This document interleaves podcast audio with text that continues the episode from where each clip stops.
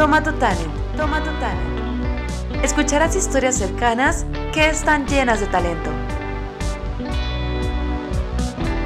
Hola, ¿qué tal? Yo soy Diana Tamayo y aquí estamos con otra historia de Tomando Talent. El día de hoy tenemos a Luis Sequisaca con nosotros. Luis, ¿cómo estás? Hola, muchas gracias. Muchas gracias por la invitación. Estamos muy bien. ¿Y ustedes cómo están? Muy bien también por acá, ya con un poquito más de calorcito, pero pues aquí fluyendo, ¿no? Trabajando desde casa como todos. Sí, claro que sí. Muchas gracias, eh, Luis, por aceptarnos la entrevista y te quiero hacer unas cuantas preguntas acerca de tu historia. Para ello quiero comentarle a la gente lo que haces. Pues Luis, les platico, es arquitecto, emprendedor, creador y desarrollador inmobiliario. Él es cofundador y también director de proyectos de Grupo SK Estudios. Eso así como un súper resumen. Luis es muy joven y ahorita está haciendo muchísimas cosas. Luis, ¿nos puedes platicar eh, qué es lo que has hecho, en qué proyectos te has involucrado, en cuáles estás actualmente?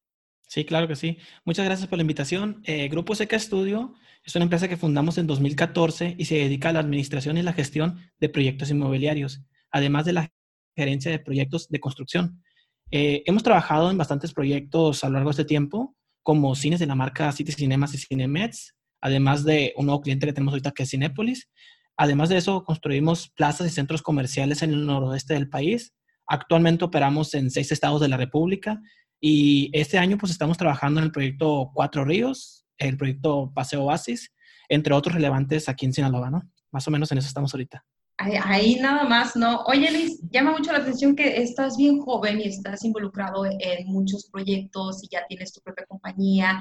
Entonces, me gustaría que nos puedas también comentar, mm, ¿tú estabas seguro de querer estudiar arquitectura o qué es lo que querías hacer y cómo te decides a tener tu propia empresa y lanzarte desde tan chico?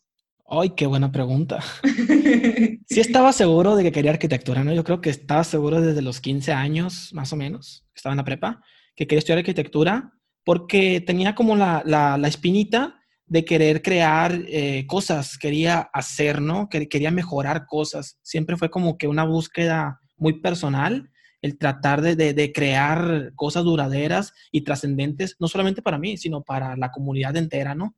Entonces, siento que, que o pude haber estudiado ingeniería o arquitectura, pero de ahí no, no, hubiera, no hubiera salido, ¿no? Afortunadamente escogí arquitectura que tiene un toque más humanista y me ha ayudado mucho a entender cómo es que, la sociedad necesita que, hagamos las cosas, ¿no? Cómo necesitan mejorar y hasta dónde necesitamos ir.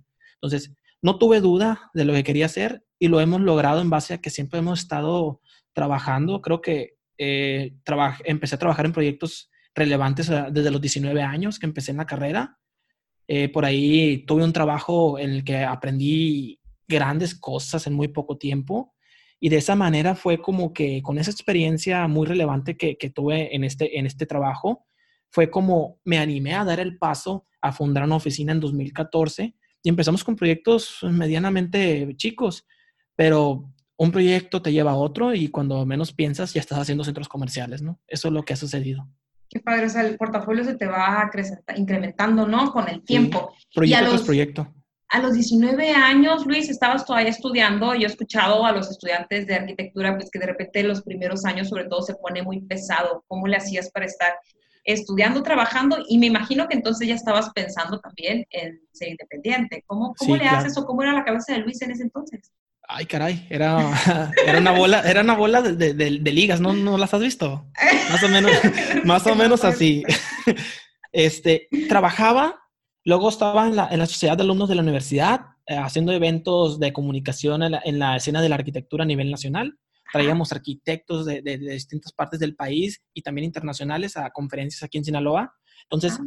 cuando estuve, era estudiante, trabajaba y aparte realizábamos las conferencias, pues traíamos personas que te hacían explotar la cabeza porque eran súper buenas, o sea, personas reconocidas en el medio a nivel nacional, pues nomás de escucharlos platicar, tú aprendías un montón ¿no? y te llenabas como de la chispa y la energía de querer hacer lo mismo. Entonces, a raíz de esa energía y de que, y de que yo estaba aprendiendo cosas muy importantes en este trabajo, las uní y salió a la oficina. O sea, irremediablemente la chispa y, la energía se unieron y, salió ese que estudio, ¿no? Y en dos años, yo creo, empezamos en locales comerciales y en dos años ya estamos haciendo plazas comerciales completas, ¿no? Así fue como salió. Súper padre. Justo te estaba comentando ahorita antes de que empezáramos a grabar que, que, para mí esto de estar haciendo entrevistas y el tiempo que, pues, que me ha tocado estar en radio y ahora haciendo preguntándole a personas talentosas, pues yo me siento la primera beneficiada de escuchar tantas cosas, ¿no? Entonces acérquense a preguntarle a las personas que estén haciendo las cosas que a ustedes les gustan, acérquense a preguntar o acérquense a proyectos y en comunidades, eso es súper importante. Te quiero hacer una pregunta, Luis. Dime. Cuando tú eras chico, ¿no? Porque dices, tú siempre habías, tú pensaste, o voy a ser arquitecto, voy a ser ingeniero, pero yo voy a ser un creador. Pero me imagino que de chiquito, chiquito no necesariamente lo pensabas con estas palabras, o cómo lo pensabas cuando te preguntaban así como de, oye, ¿qué quieres ser cuando seas grande? ¿O qué jugabas cuando eras chiquito? Ah, quería ser astronauta. o sea, me preguntas, yo quería ser astronauta. Este, pero creo que, que, el fin era, era el mismo. A lo mejor no tenía la noción o, la certeza de, lo que quería hacer o qué significaba el hacer como tal, pero sí me acuerdo perfectamente que, que, siempre busqué como que un poquito las cosas que, que, no había. Era como que muy, muy curioso en la parte de por qué esto no hay, por qué esto sí, por qué es así y por qué no, por qué no puede ser de esta forma. Siempre fui como que muy explorador en esa parte, aunque tal vez no tenía la conciencia necesaria para, para sintetizarlo y, formarme una idea. Sí era como que una búsqueda constante de, de niño. Entonces, cuando llegué a los 15 años que yo ya sabía qué quería hacer, era porque ya había razonado toda esta parte de la búsqueda constante ¿no? que tenía. Así fue la niñez. Ya estaba muy interiorizado. ¿Alguna anécdota en específico que te ah, gustaría compartir? A ver. Claro, que sí. Eh, se me quemó una plaza comercial completa y me volvieron a contratar para volverla a hacer. ¿Qué tal? Dicen que echando a perder se aprende, ¿no? Entonces la volvimos a hacer y quedó mejor. Ajá. Oye, qué fuerte, qué fuerte. Eh, hicimos una plaza, yo tenía 21 años, creo. Y tras que la plaza se quema. ¿Se quema? o sea, se quema la plaza y se van más, más, o menos 600 millones de pesos en la pérdida.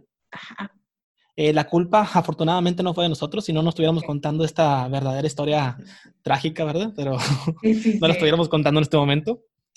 Pero sí fue un tema técnico que sucedió ahí y por lo cual la plaza se incendia, se declara pérdida total y entonces buscan a una empresa que se decida, que, que decida lanzarse en el reto de volverla a construir en cuatro meses. O sea, la primera vez que la hicimos nos tomó diez meses levantarla. El reto ahora era tumbarlo quemado y volverlo a levantar en solo cuatro meses. Entonces, eso fue un reto muy importante y creo que es el reto que nos puso en el camino a la expansión nacional, ¿no? A la oficina. El reto de haberlo completado con gran satisfacción de tanto del cliente como de, los involucrados completos, los involucrados clave en el proyecto, el haberlo logrado nos colocó en, otro escenario a la, oficina. Entonces, esa es una anécdota. No, las cosas, de las cosas malas siempre hay que tomar lo bueno, ¿no? Y creo que fuimos bastante buenos en la parte de, identificar que la crisis era un tema fuerte, pero que lo podíamos afrontar de manera técnica y garantizada, ¿no? Que, que pudiéramos hacerlo. No es aventarse al vacío sin saber qué onda, ¿no? obviamente hay que tener conocimiento técnico para hacerlo, pero si lo tienes, pues solamente faltaba como que las agallas y la energía, ¿no? Para poderlo hacer. Entonces lo hicimos y salió tan bien que al, en, cuando terminamos la plaza nos contrataron para hacer tres juntas. Entonces, ah esa es una anécdota que me gusta contar porque de lo malo lo bueno. Sí, mira, iban así de repente como que para arriba, ¿no? Todo. Sí, Y no se ha detenido hasta el momento. Qué chilo, muchísimas felicidades, qué bueno que se hayan animado a tomar el, el reto, ¿no? Y tener las agallas y el valor de decir, oye, pues lo vamos a hacer y en menos de tiempo de que nos costó la primera vez, ¿no? En cuatro meses. Están buenos los retos, hay que tomarlos. Sí, ¿no? Es la adrenalina, la adrenalina del, del trabajo. Oye, Diana, yo te quiero agradecer porque está bien padre el proyecto que tienes, estas entrevistas a, personas culichis, a personas sinaloenses, a personas que están haciendo cosas. Y qué padre que hay personas como tú que, realmente están esforzándose en sacar a estas personas a la luz, ¿no? A, a mostrarlas y mostrar lo bueno que está pasando en Sinaloa. Muchas gracias a ti por la labor. A ti muchísimas gracias, Luis, por, por reconocerlo y por decirlo. Y pues aprovecho también entonces que ahora que lo has mencionado para que se den una vuelta con los videos y las personas que encuentran. Y si ustedes están pensando en hacer algo, contáctenlos. O sea, si ustedes están pensando en algo de lo que Luis está haciendo o de que otra persona que ya ha sido entrevistada está haciendo, ahí están sus redes sociales y contáctenlo. Entonces, hablando de redes sociales, Luis, si pudieras comentarnos alguna conclusión final, recomendaciones y en dónde te podemos encontrar. Ah, muchas gracias. Pues, chavos, eh, me gusta mucho la gente que, que, se anima, ¿no? La gente que se avienta.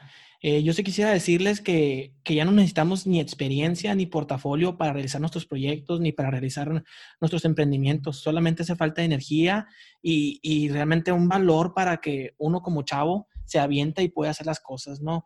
La, la, energía que uno tiene solamente hay que compartirla y con eso vamos a poder hacer las cosas de mejor manera.